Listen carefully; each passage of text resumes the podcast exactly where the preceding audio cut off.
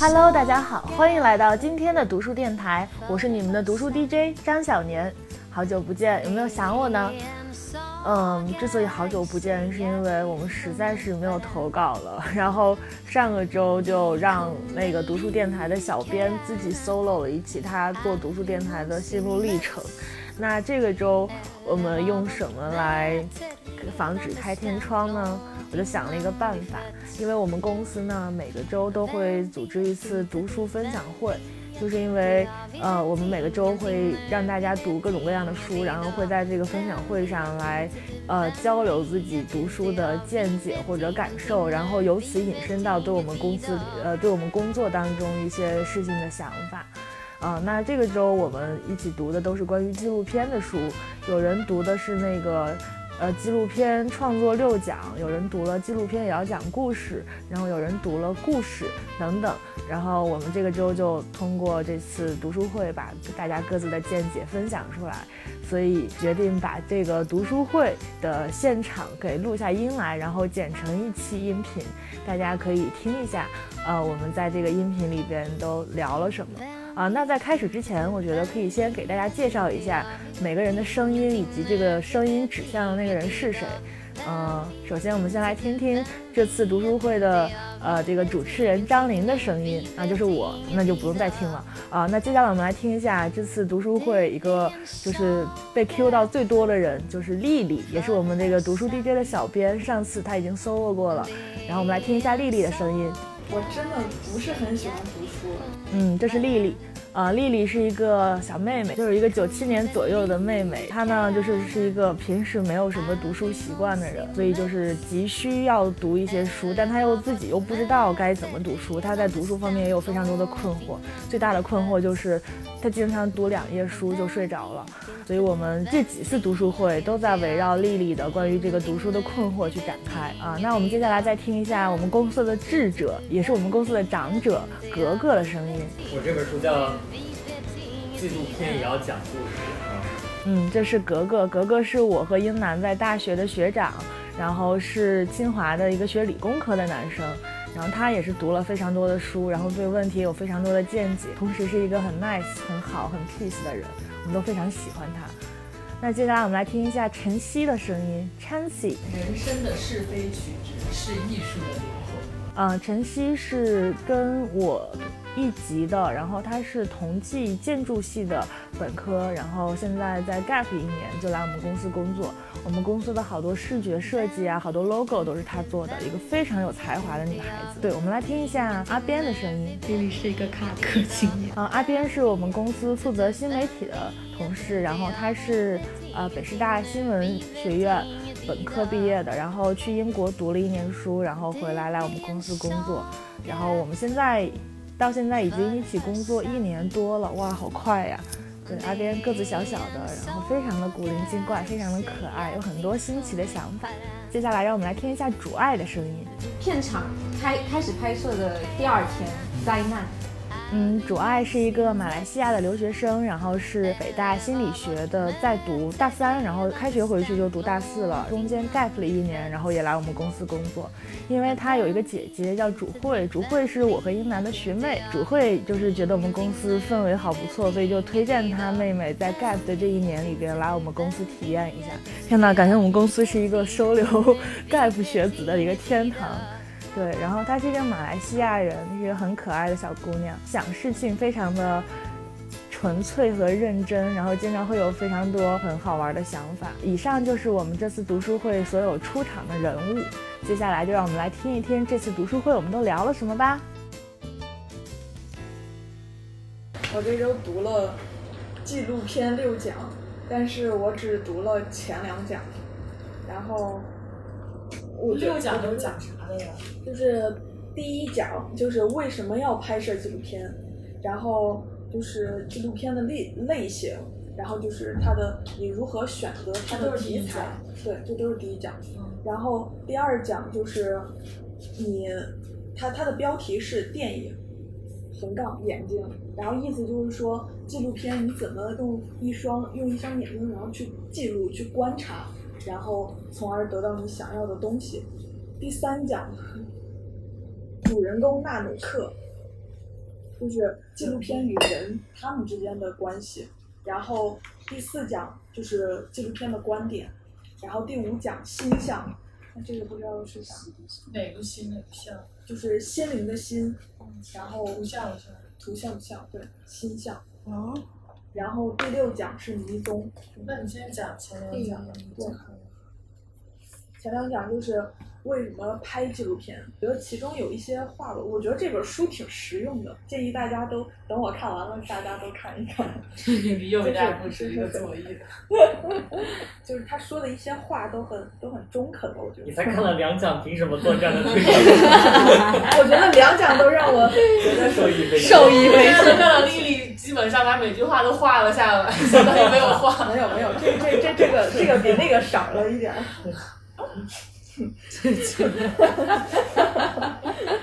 然后他最开始说就是，就是他是先从先从电影开始说起，就是大概介绍了一个纪录片的一个发展，然后他就说这个电影的技能就从来不是问题，然后而人生的历练才是更先决的条件，就意思说你技术没有人生阅历重。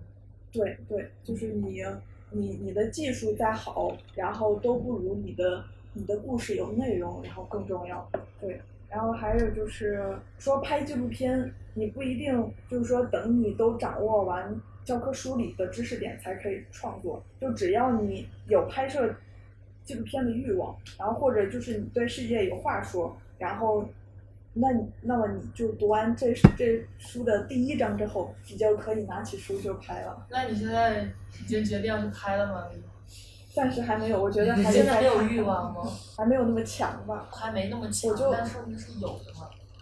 就是之前一直有想说，就是就是拍个 vlog 是或者什么的，就是记录一下生活，但是总觉得没什么可记录。然后就是看了这个书之后，就是你你更想把这些知识就运用到那些还有 vlog 上。你说要记录谁的生活？记录我的。对，那为啥不记录呢？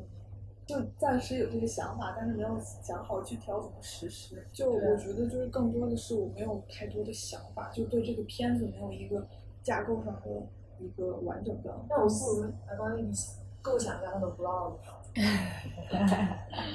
你的 vlog 就是对象是你对吧？记录的是你的生活。对，那你是谁？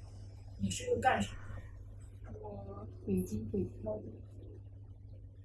人物小传，你是谁呢？你是谁？啊，想到了这，我要把今天严成峰给我们布置的作业发给大家。这个我觉得真这个还你是记录挺值得我们回的。代号，嗯，是这个问题本质上是在问你拿自己身上的什么特质去和外部世界做交换。要回答这个问题，需要对自己的热爱、擅长有一定的了解和认识，并且在这件事上做了一定的尝试。比如说一些回答的比较清晰的例子，马云是干啥的？马云是个销售，因为他有很强的表达意愿、口才，并且能够把他的想法翻译成听众能够听懂的语言。张小龙是干啥的？张小龙是产品设计师，因为他能顺去准确的把握用户的需求，并且设计出使用起来最简单的产品。但是有一些不是很清晰的例子，就是误把一些职位和标签当成对自己的定位，比如说我是干企业的，我是做短视频内容的。那你是你是干啥的？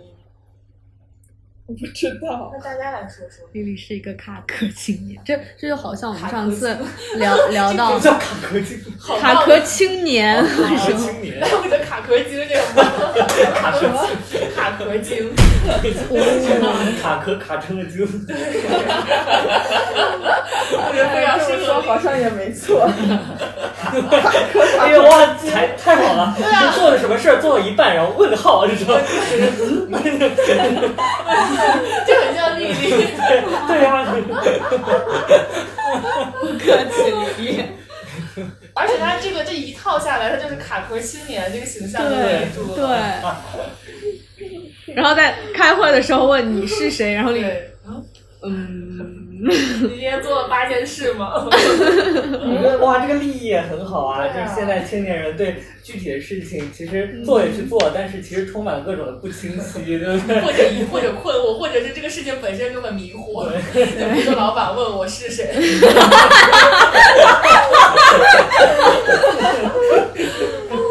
我觉得卡壳精是个定位，它是这个整个 vlog 的一个定位对。但你依然可以给丽丽想她是谁。丽是谁？丽丽是谁呢？丽丽，天哪，丽丽是谁？丽丽是一我个就在想，就是我好像没有明确的一个，嗯，就爱好吧也没有，性格吧我也没有回归。你有没有六看过自己？对，你就是差一个六看，接下来就六看六看弟弟了因要为。自己就很模糊，就是所以这个问题就很难回答，就像在说自我介绍一样。那如果不从技能或者爱好上面去入手呢？从你的现状上入手？河南人北漂，家里大姐大姐可还行，是大姐，丽丽。哎，对，然后北事情漂，。北漂是什么程度的例子呢？是北漂几嗯年？几年？你和谁住在一起？你们合租的一个什么样的房子？就是我我觉得你想清楚这个，在于你的 vlog 里边，你你这个形象的，就是过你你过丽丽的生活的人，就是他看到你的 vlog，就是他会感受到那个共鸣的，他会就就清楚的知道我在看我自己。那我觉得你你现在的身份就挺挺好，挺讨喜。对，对啊，一个普通青年，然后 在职场上，在一个创业公司里边，然后那个做什么什么事情，然后每天就是上班下班啊，然后也很也挺累的，对吧？然后就就就过着一个这样的生活嘛，然后。嗯，就是你你在这个上就是生活或者工作里边，你经常会遇到一些让你的问题，卡壳的问题。嗯，那你接着说你看的纪录纪录片创作六讲吧，我们暂时把这个当成你的 vlog，你可以带着这个想，带着这个去想你怎么怎么拍。嗯嗯然后是，就他他还举了一个例子，就是说现在拍摄器材呀或者设备啊什么都比较普遍，然后大家拍东西的话，就是这儿拍一拍，那儿拍一拍，它的构思并不是先于它的拍摄，所以就导致你的你的你的东西大部分是没有没有用的。你一定要就是你的你的思想先于你的拍摄，然后你才知道什么是什么是最重要的，而不是就是说多就一定要好。嗯，对。那这个对你拍你的卡壳精的启发是什么？那卡壳精没有那个啥，我就想起去日本的时候，嗯就是拍了一些很没有用的东西。那是谁拍的呢？是我呀，那是谁拍的？因为那时候就觉得就先拍上再说，然后拍了到时候用不用再说，就。但你说这种思路它不对吗？那那也确实是，你经常会后悔自己当时没拍啥啥啥的。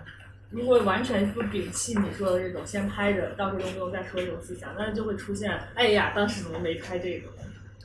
我觉得是你得有大概的一个框架，知道你这个你每一个东西你要表达是什么，然后遇到遇到符合你这个这个利益内容的时候，就尽量你才你才拍，对，嗯，而不是说你啥都不想，然后你就当时觉得，哎呀，那当时在日本出现的情况是说你不知道要，你没有框架，对，我不知道这个片子的成片要呈现成什么样子，所以就说那先把就是能拍下来的都给先拍下来，然后等到后面再想，就这个嗯，就是这个片子的结构或者是什么样还行。然后他还有一个说，就是关于题材的选择。他说北电他们会用的一个方式，就是说你在题材选择的时候，你的出发点跟市场的需求还有观众的认同度会有偏差，然后这个偏差越大的话，就这个纪录片的成功就就越小。就是说，有时候创作者老是觉得我拍出来的片子大家看不懂，然后是你不懂艺术，到底是别人不懂艺术，还是你拍的就是不是大众的东西？对，就不是大众所认知的东西。你一个真正能流传下来，或者是怎么样的，大众需要去参与，或者是需要去认可的。不然的话，就是你自己说它好，它并不一定是真的好。就太先锋的也不不一定。然后，然后他还提到了有一个就是投资游戏，就是说你每次呃，就是大家报一个拍摄的选题，然后你进行一个两到三分钟的一个阐述，然后大家都说完之后，每个人都有十块钱的一个投资基金，然后你可以把这个钱投给你觉得好的人，你也可以投自己。真正最后票数最多的人，那那这个钱就是投你的人，然后一起分。然后如果我没投对，我生要投我自己，然后但是最好的是你，那我这个钱就也归那个胜的人。就是以最后的赢家来。这但刚才那个投资游戏的问题就在于，三个人就是因为我是赢者全收嘛，嗯，就是我们就我跟丽丽商量了一下，到时候我投我，丽丽也投我，我们俩然后一分对挣走你的钱，对啊 但是这就不是这个游戏的意义了，对不对？对它的意义是为了判断我的我的选题是不是一个真的好选题，就大家都喜欢看、想去看的一个东西。这个启发我的是我们以后导演组提案，要不要对要不要采取这种办法？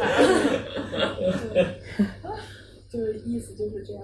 对，然后就是第二章就是眼睛，眼眼睛这这一章就是更多的是作为一个纪录片，然后你你要保持客观，就是你不能过多的干涉你的你的拍摄者，就是说拍摄者在纪录片的创作的时候要保持局外中立的态度，就是给双方平等的待遇，甚至就是在在影片中的分量都是均衡的，就像墙上的苍蝇只做旁观者，然后对拍摄者尽可能的不产生影响，然后就甚至都可能不使用解说词，只依靠画面来叙事。嗯，你看啊，嗯嗯，你的你现在就是每天有多长时间读这个？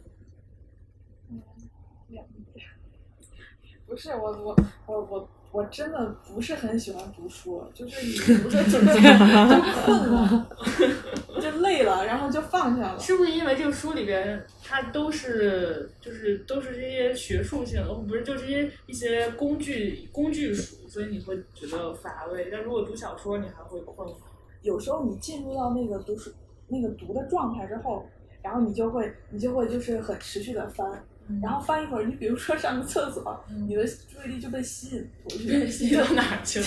这个厕所有啥打好吸引的？脱离了出出来这个对状态。对，然后你就厕所里对会儿吧，外交换，下次拿着书进厕所吧，朋友。你就你就会觉得哎呀，歇一会儿思想也随着它流然后出去然后然后你就你就你就你就想着先干干别的事儿，然后一会儿再读吧，然后读着读着你就困了，你就想睡觉了。对你你这本书之前最最完整的读完的一本书就是对，你能记得是啥？用了多久？然后是啥书？好的，我知道。你 读小说会这样吗？就是读言情啥的，网络小说。不会，就有时候读小说你，你你还你还会彻夜把它非得给它看完。对呀、那为啥呢？就是我觉得这个区别，要是你能找到的话，那你就就读那个带有小说特质的书啊，那也是读书啊，也可以啊。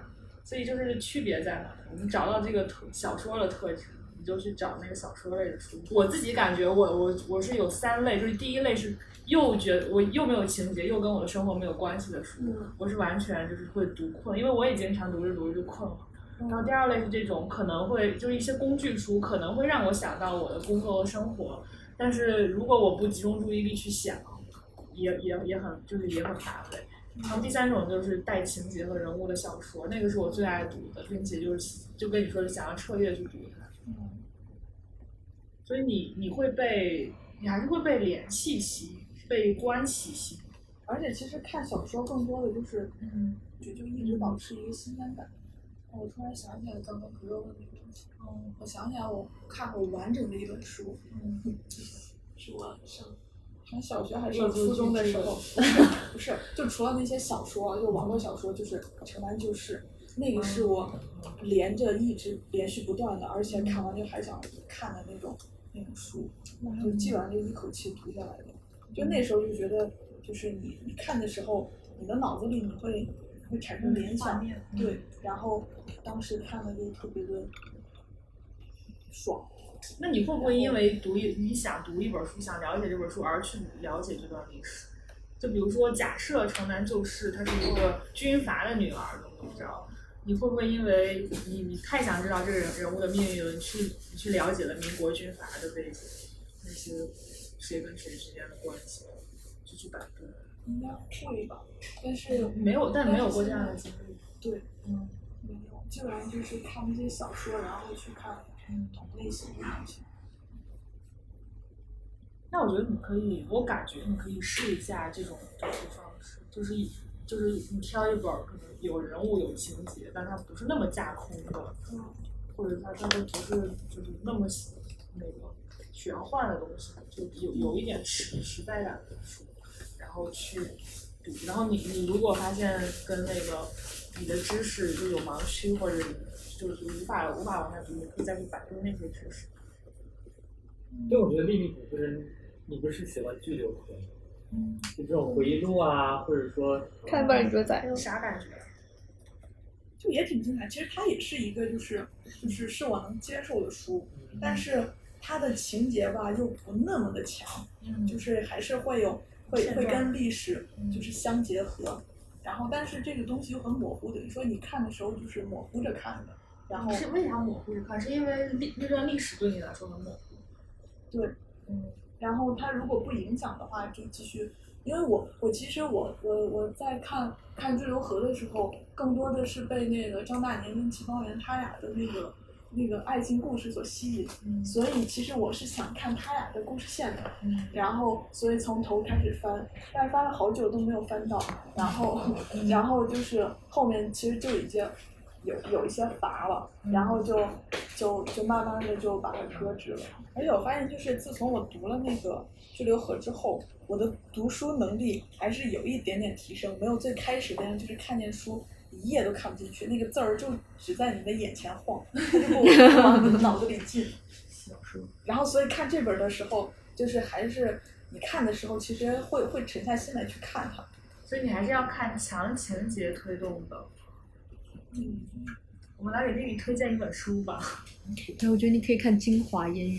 哦，对对对，《京华烟云》可以。对，《京华烟云》写的好好呀，很好看。而且它就是它是用英文写的，然后对是因为它用英文写的它翻译过来中文版，所以它很牛逼晦涩，他有他他他他有翻拍过电视剧，是那个赵赵薇薇、潘粤明演的，就很好，就演的是民国时候的几家人的故事吧它。的主人公是一个民国的大小姐，对，这个主人公是我少年时候想要成为的人。是吗？那很好，京华烟京云很好。华，嗯，对，那首歌我还会唱。可以了，可以了。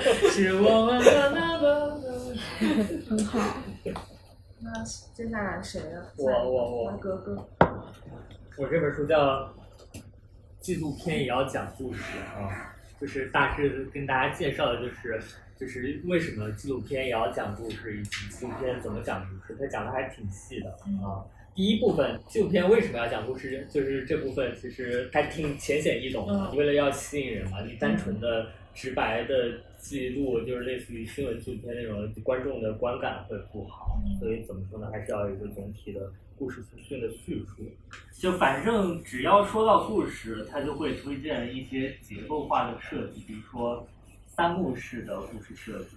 啊，就是第一幕就是介绍困境，嗯这个人遇到了什么样的麻烦，嗯呃，第二幕就是在向你向他扔石头，把他把他推上更高的困境，嗯就是这是第二波。然后第二波的困境或者说情感张力要比第一幕强。然后第三幕，然后把他他介绍的是把他推向失败，然后最后结尾是达成和解。啊嗯涉及到我们的内容，就是尤其是私饭，它的结构就比较遵循那种是什么、为什么、怎么办啊，嗯就是大量这样的主题。但是有一些是就是人物性的主题，就比如说，嗯，结婚那期，结婚那期就是两一对一对素人新婚夫妇的故事嘛，就是在设计这样的。主题的时候，就试着可以把结构稍微弄得怎么说呢，生动一些。就是嗯比如说第一幕开始是介绍困境，嗯是一对就是怎么在就疫情期间领证的困难，嗯然后第二幕就把这个困境再往上推一推，就有一些现实意义上就是就领证背后的一些，包括买房啊，包括工作啊，包括带生下一代啊这方面的困境。结尾是结尾肯定是和解，对吧？嗯就是就是就是无领结婚誓言，然后实现和解。我现在想的是有一些确实可以在设计上，然后再再换一个思路啊，不然所有的题就是都是一样的对啊，就不够生动啊。嗯我现在是就是想，就是之前还有一些期数，比如说不信命那期，啊嗯不信命那期的故事其实是好的，嗯就是那个叫苏什么来着？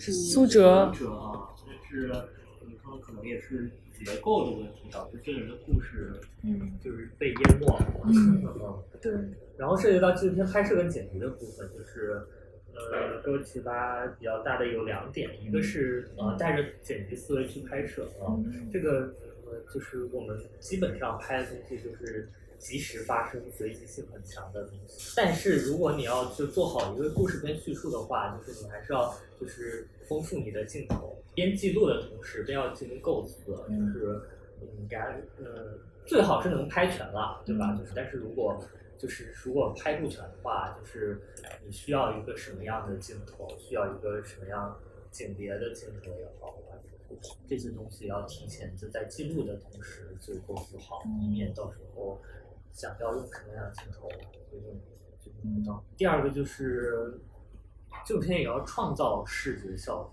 它它这个词儿就是。因为有一些纪录片里面有大量的对白、采访，呃，这个单纯从视觉内容上是比较枯燥跟单调，需要动脑去在里面插入一些就是可看性强一些的视觉画面啊、来丰富你整个的内容。嗯呃，整本书我觉得他讲的还可以，主要是他讲的够细的话，就是你总能找到一些有用的。对，嗯你大概花了多长时间？我大概看了三次，啊、每次的话花了不到一一个半小时的时间。嗯，我觉得你可以跟丽丽交流一下，就是如何做到短时间内把一本技术性的、工具性的书里边的有用的点给提取出来。这肯定不可能是每次读两页嘛。看文献这个事情啊，是每个工科男生不，每个工科生必须要掌握的技巧。你可以教他一下怎么找有用的东西。嗯，你好，我也把之前文献课、文献综述课上的内容 都跟丽丽交流一下。就比如说，你拿到一本书会先看它的什么？目录。你看了目录之后，然后呢？我是先看这个目录有没有我感兴趣的部分，因为其实你从这个这个标题你也看不出来这个书有没有意思，就是看目录大概就知道它可能会讲什么，然后有意思的话我才会就是继续往下看，嗯。然后觉得目录没有意思，那那我就基本上就不会看这本书。那如果你目录看不懂咋办？就比如说像这个人像，这什么星象、迷踪，你不懂它啥意思？那就是可能会先翻这章看大概是嗯，讲什么的，所以就是你当时读这本书的时候，你当时读这本书的时候是抱着什么心态看？就想着就是看看有没有自己能用上的东西。对啊，那就是如果你抱着这个心态的话，为什么会采取两页儿两页儿的读它的这种方式？如果我我的意思是说，如果你抱着你要从一本书里找有用的点的这个心态，而不是说你要把这本书啃完去考研，就是你肯定不是抱着这种心态，你抱着要从这个书里找技巧点的心态。为什么会采取从头开始一个字一个字读的这种方式？但点不是就从这通读里面找吗？那你在找点，你在读这本书之前，你有预设你会大概会找到什么你，就会会学到什么？就是怎么拍纪录片。对，嗯，因为我觉得就是你要是，那我要是翻着看，万一这这部分落了一个精彩部分怎么办？所以就是说，还不如我先大概都先看一遍，知道他在讲啥。对啊，你大概看一遍，知道讲啥没问题，问题是你慢呀。这应该对，你可以问，你请教一下格格应该怎么办。你可以让格格跟你说一下。第一点就是先不要通读，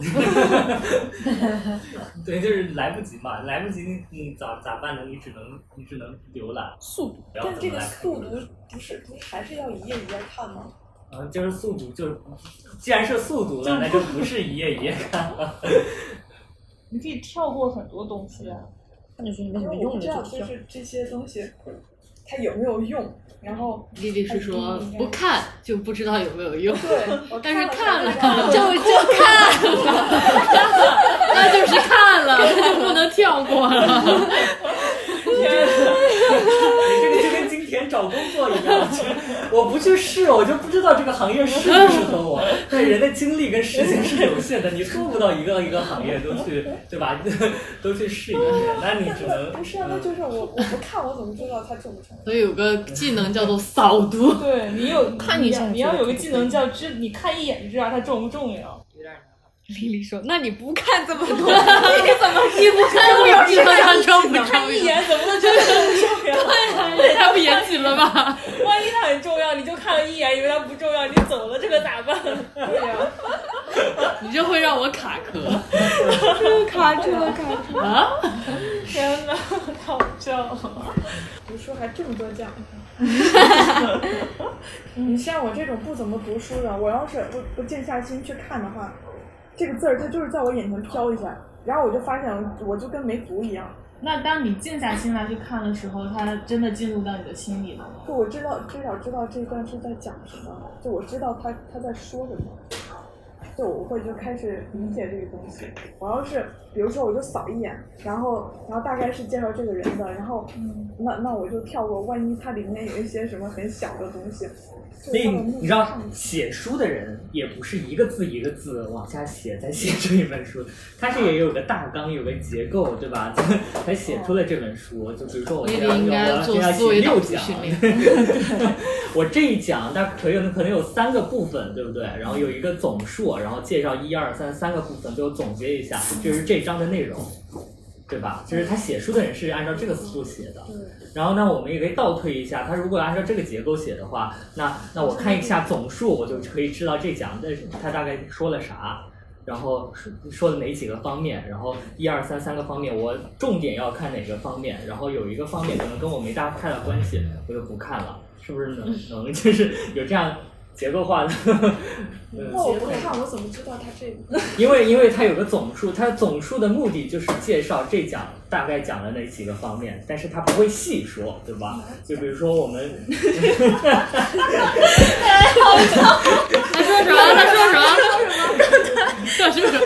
哥哥给他讲说你要看总数，总数我知道丽丽默默翻开了这本书的第一章，问我这哪有总数？因为然然而他却画出了非常多的重点。前面那个，前面没有。不，这这本书的第一章确实，他第一句说拍电影不一定要从电影学校开始。德国导演叭叭叭叭曾说怎么怎么样。通常一本就是前面就是你你要知道，就是经常他们前面会有一些废话来铺垫他这这一章嘛。那丽丽这我要说，你幸亏没有看这本书，这本书前面有十页是序，就是他会花十页时间跟你讲拍纪录片、塑造国家形象，然后跟你讲一些社会主义价值观的东西。我觉得你可能看两天，对，可能可能会觉得这本书是在讲一本如何用纪录片传达社会主义价值观的书。这本书，那你知道第一章他就讲为什么要拍纪录片吗？纪录片是干啥的？然后为什么要拍？就是这有个前提是这是一本工具书，它你是要从里边寻找对你的工作的指导意义的。首先，你给自己一个大大的判断，就是这一章可能就没有什么内容可以让你吸收的。那你为了你你担心你会漏过什么，那你就赶紧翻一下它的小标题，纪录片的类型，嗯，从素材到影片，网络时代的影像，就成这些都都都可以不看。嗯，那题材的选择 maybe 可以看一下，因为你可能对题材选择有有工作你要做，那就看一下。然后这些就是讲纪录对纪录片有影响的几个大师，嗯，也可以不看，结束了咱们起。天哪，真的是这样。所以就是你知道你到底在看啥，真的。来吧，我们下一个人。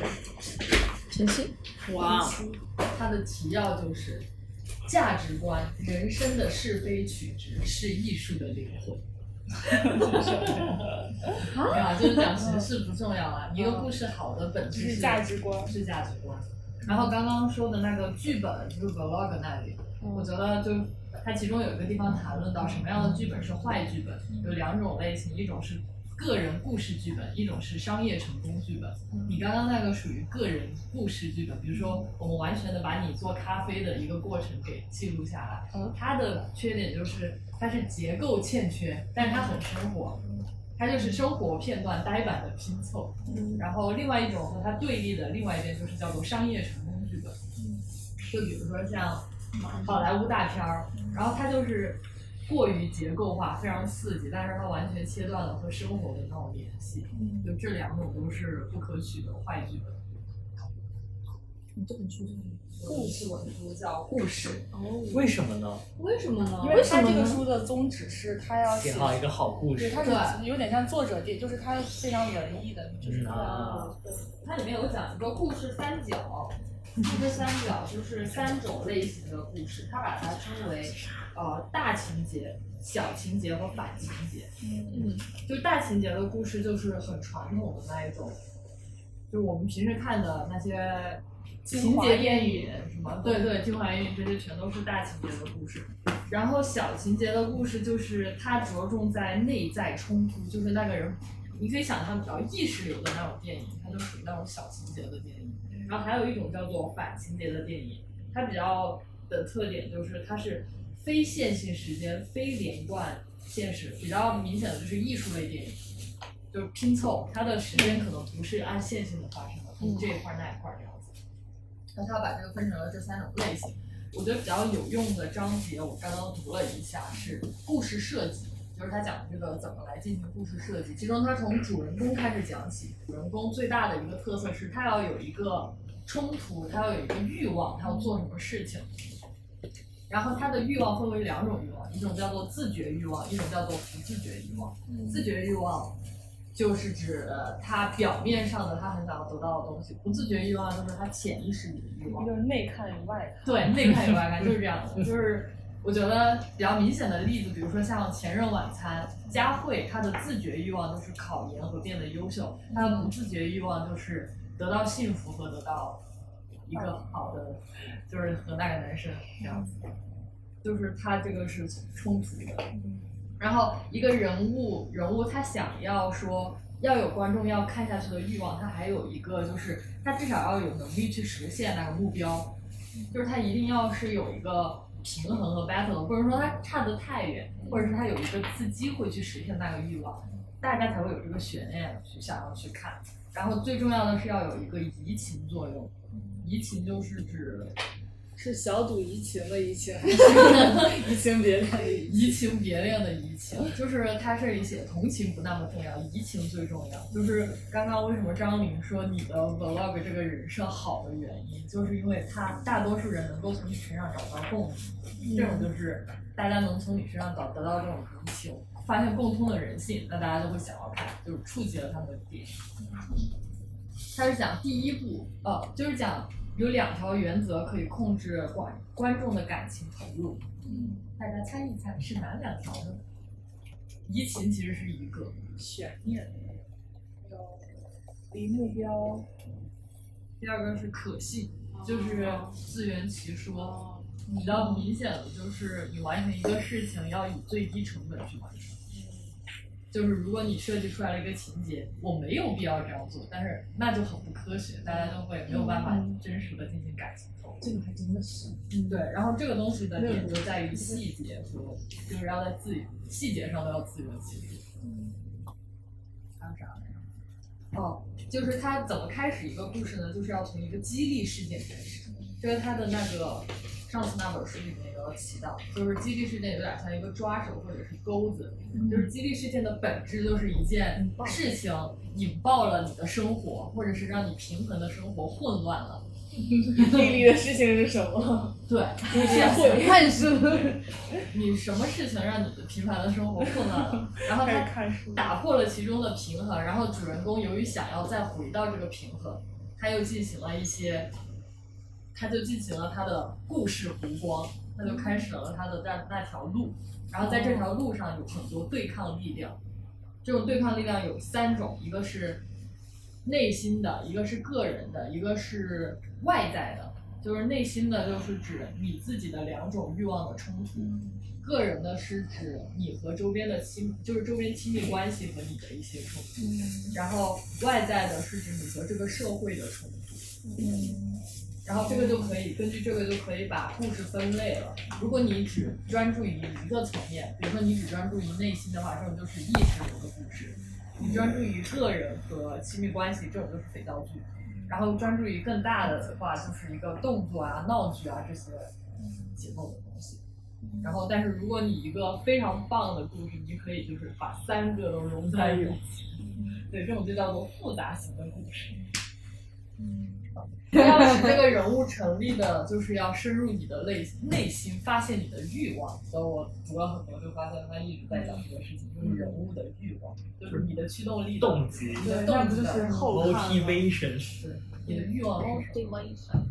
然后一定要去注意你的这个主人公他的 motivation，motivation，他的欲望是什么？两层欲望，摆在面上的欲望和他更深的欲望，他个人与个人的纠葛，他与外面的纠葛，解构了六看，我觉得很好。这就是你的方法，我可以拿你这个当做一个方法。你的六看，嗯，你的欲望，三层纠葛，我把我把我的我把我的方法论总结了三叫三什么？三三纠 三 M 三 M 纠哦，对，三三层 M 纠葛。来，下一个，主要主要其实刚刚就是就是丽丽提到的这个就沟通这个问题嘛，然后我就发现了，其实呃，就就就是比如说，他其实里面提到了一个就是那个这个制片人，他跟一些就是特别是编剧，这个我我我上上个礼拜有说，然后他就是呃。但是我这回又重新翻了一遍的时候，我就觉得有一个启发，就是他是是想要，就是不能直接跟他说嘛，你要你需要用一些引导的方式让他明白他那个点不行，然后来来引导让他想明白，然后他就啊，像我刚才引导给你，对，这个其实跟心理心理心理医生就心理咨询师也。是一样的，那真的是要非常一步一步的引导，就是对，我想到一个点，嗯就我在周末让丽丽录这个读书音频之前，就让她复给我语音复述了一下这个任务需求。你知道吗？因为我就我我我我感觉就是每次总给给丽丽布置任务，最后拿到那个东西总不是我想要的那个东西，所以我就想如何解决这个问题。我觉得是不是我就是丽丽，我我在说一个任务需求的时候，丽丽达到的是另一个东西。对对对对，然后于是我才让你做这件事情。你是不是当时觉得有点奇怪，就不知道为啥我让你用语音复述一遍？没有，我倒没有觉得奇怪，我就因为你当时跟我问我的是你现在明确了吗？然后我就说啊，怎么这么急？然后就就就要就要就是要干什么干什么，然后你说你说不用，就是复述一下工作。你当时的理解可能就以为我让你立刻就干，说出点东西，对我我我当时的就是想法是让你先明确你的需求是什么，这样你才不会就是白干。嗯。就是我就想到对对对对对对，这个其实我觉得发现很多地方都是这样，就是你必须要非常的明确，就是可能每个人同样的一一句话或者一个词，但是他可能听在每个人的耳边，呃，脑进入到脑子里边，那个感觉都是不一样，然后角度想法都是不一样的，然后我觉得这个让我有一点启发吧。然后同时就是还有他说他，等一下。他在那个呃，跟各种不同的导演、不同性格的导演，还是不同想法的导演、不同才华的导演，就合作的时候，就是他用了一些心理学的原理，然后或者是什么来，就是一下子能看懂，就是那个对方他到底是主旨到底是什么。那他就是六看了，啊？使 用六，他使用那对啊，那他使用啥？就是他他在那里写，就是他在书里面提到一个，就是你要非常注意的，就是什么啊、呃片场开开始拍摄的第二天灾难，呀，对，然后？他就说，就是第二天通常会有一点灾难，就是因为大家都第一天非常的精神，然后就是对对对，就是想说啊，我们这真的有这种说法？真的，真的，就对这也是演出会有黑二场，就千万不要买第二天的票。比如说他演演演四天，演演不要买第二天的，因为会会很多事。第二天就是个灾难。对对对对。哦因为他，但是我觉得非常合逻辑，因为你想说你第一天就是就大家都很满怀期待的，然后第二天开始就懈怠，就太累了，精神。对对对，然后最后一天是最后一天然后第二天出了点事之后，呃，后面就会又重视了。对对对对对对，然后也开始习惯了，开始适应这样的生活了，因为要持续。嗯，其他应该没有什么。因为它特别细，我觉得全部讲完讲不完。我当时也跳过了一些，就是什么保险，还有法务，其他的没什么。好嘞，来吧阿边见。然后这本书叫《导演的摄影课》，它其实就讲的就是作为一个电影导演，在摄影这部分你需要懂什么东西，因为对，然后他就从从整个从前前期筹备。到一直到整个拍摄过程到最后，他都给你就是顺着那个给你理了一遍。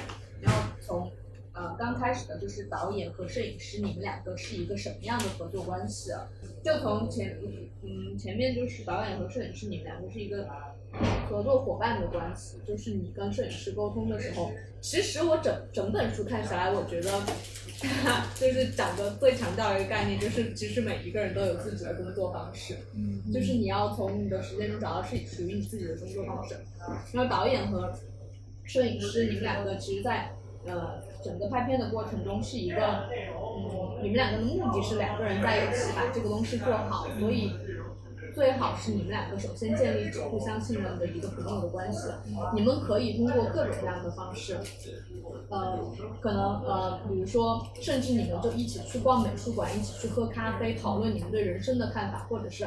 也也可以是针对这个剧本的看法，都可以。但首先是要建立起我知道你这个人大概是什么样的，你的你的一个工作状态、工作方式大概是什么样的。然后我们再说接下来就进入电电影制作的事情，就是嗯，他说导演和摄影师的工作方呃，首先你们是富有创造力的合作伙伴。嗯然后他讲的是，他说到就是在电影。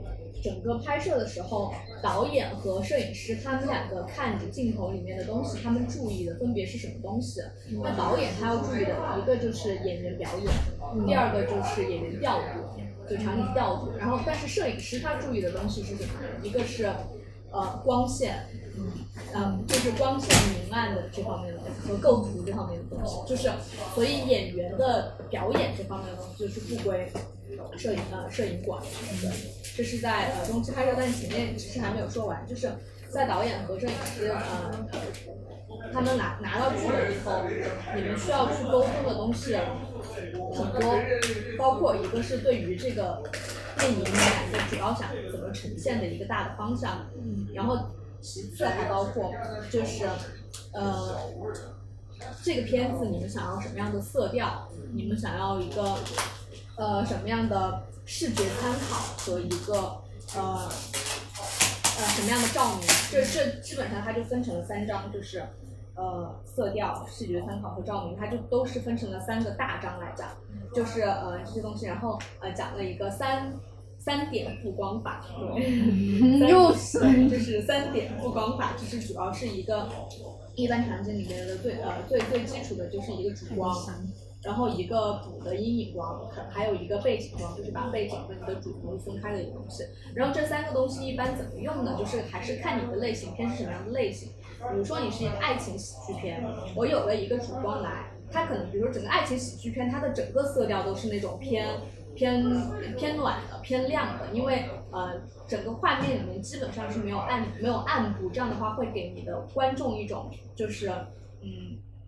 非常明亮，非常明快，然后没有我看不到的地方会冒出不好的东西，这种不祥的预感的东西。所以在爱情喜剧片里面，可能一般就会把整个画面都打得非常亮。它可能就是一个主光很亮，另外一个补光补的那个亮度可能和主光是一样的，所以人脸上都不太有什么阴影。但是呃，显然就是在恐怖片里面，它肯定就不会这样打。然后他给了一个例子，就是说在拍《教父》的时候，虽然《教父》它不是一个。不是一个恐怖片，它是个黑光黑帮片。他在拍那个呃马龙白兰白兰度的时候，他也是用了一个顶光。就一般我们可能觉得在呃鬼片里面他才会用顶光，但是他在那上面也用了顶光。就是他用顶光的话，他整个眼睛的那个阴影就是覆盖到你眼睛，所以人在就是我们看的时候看不到白兰度他的眼光是什么样子的，所以对就可以造营造出这个人物他整体的一个神秘感和一个有一点危险的那种感觉。对，这是他关于打光说的。然后这就是前期了。然后在中期拍摄的时候，嗯，对，就中期拍摄主要他就呃，我觉得我最记下来来的那句话就是他说导演要注意的是演员的调度和演员的表演。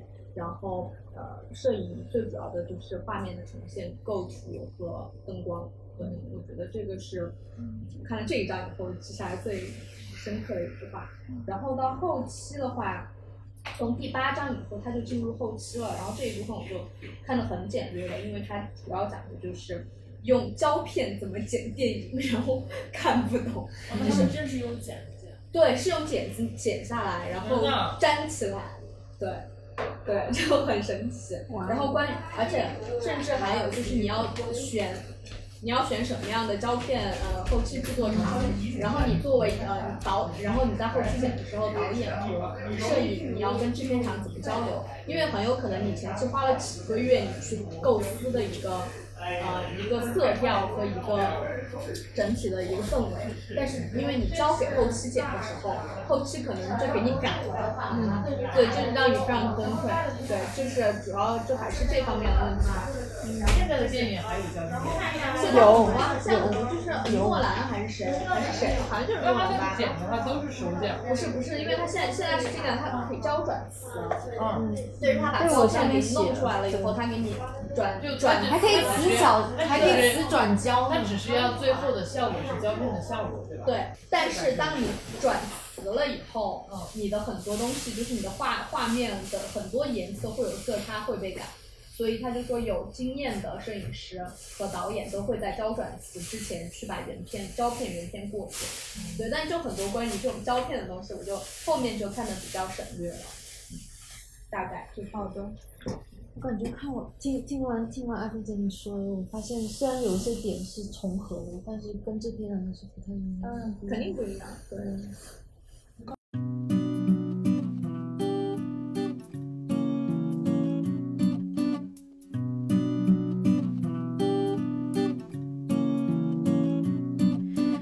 好的，以上呢就是我们具有文化啊本周读书会的所有内容。我们本周读的都是一些关于纪录片创作的书，然后呢大家也都非常有收获。接下来的一周，我们要一起去读那本《金字塔原理》。它虽然是一本工具书，但是会对我们个人的工作上，就不管是逻辑思维也好，表达也好，会有一个非常好的结构化的作用。那今天的读书会到这里就结束了，我们下期再见吧。No, think so. That you think I'd be capable of being on my own. No, I really don't think so. That I would for a second let you back in through my door. I have spent many a nights, even when you were by my side. I shed tears I couldn't dry. I shed tears I couldn't dry. But I should thank you for taking